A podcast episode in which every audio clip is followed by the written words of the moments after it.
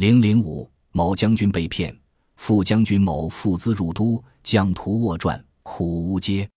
一日有求马者夜之，自言内兄为天子进士。察以，请监云：目下有某处将军缺，倘不吝重金，仆主内兄游阳圣主之前，此任可治。大利者不能夺也。某疑其唐突设望，其人曰：“此无需踟蹰。某不过欲抽小数于内兄，与将军留诸无所望。言定如干树，属劝为信。待召见后方求实给。不孝则汝今尚在。”谁将就怀中而绝之也？某乃喜诺之。次日复来，引某去见其内兄。云姓田，宣赫如侯家。某参也书傲逆不甚为礼。其人持劝向某曰：“是与十三内兄义，既非万金不可，请即赎尾。”某从之。田曰：“人心叵测，事后虑有翻覆。”其人笑曰：“兄虑之过矣。”既能与之，宁不能夺之也？且朝中将相有愿纳交而不可得者，将军前程方远，应不丧心。至此，某亦立誓而去。其人送之曰：“三日即复功命。”于两日，日方息，数人吼奔而入，曰：“圣上作事矣。”某精神，即去入朝，见天子坐殿上，爪牙森列。某拜无已，上命赐座。蒋魏殷勤，故左右曰：“某武烈非常，今见之，真将军才也。”因曰：“某处险要地，今以委卿，勿负朕意。侯封有日耳。”某拜恩出，即有前日求马者从至克敌，依劝对付而去。于是高枕待寿，日夸荣于亲友。过数日探访之，则前缺已有人矣，大怒。奋争于兵部之堂曰：“某诚地简，何得受之他人？”唐官怪之，急述所遇，半如梦境。唐官直下廷尉，使供其引荐者之姓名，则朝中并无此人，又号万金，使得革职而去。意在五变虽似，其朝门亦可假耶？疑其中有幻术存焉。所谓大道不操割毛者也。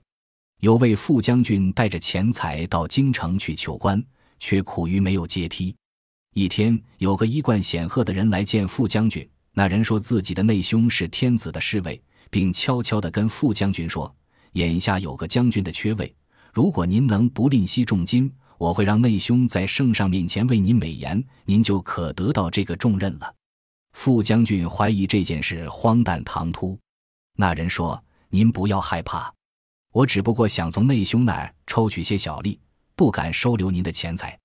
咱们讲定数目后，要立下劝契，等圣上赐给您重任后，您再付钱。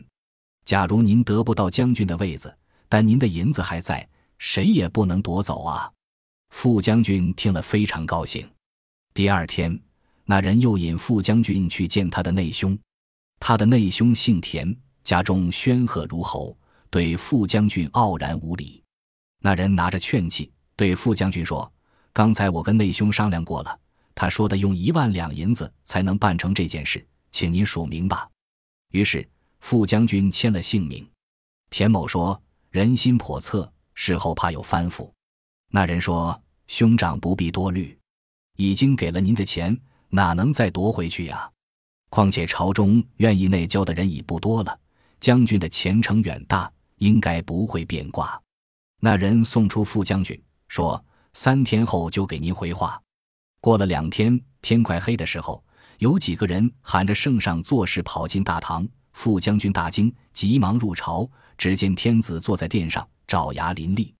副将军拜完，圣上赐座，并对左右的人说：“听说这个人非常武烈，今天一见，果然是位真将军。”又说：“有一处险要的地方，就派你去任将军吧。”别辜负了朕的一片好意，这样封侯就指日可待了。副将军拜恩退出来，随即那人一劝契把银子兑换了。副将军等着去赴任，每天都在亲友面前炫耀。过了几天，他去打问消息，才知道那个将军的空缺已经有人顶了。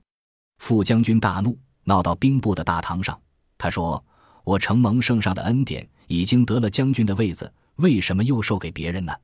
唐官听了此事，认为这件事非常奇怪。副将军讲述了自己的亲身经历，才恍如梦境，又说出引荐他的田某，但朝中并没有这个人。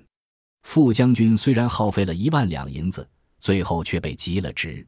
武将虽然生性呆板，但朝门又怎么能作假呢？其中可能有幻术吧？真是所谓大道不操戈矛呀！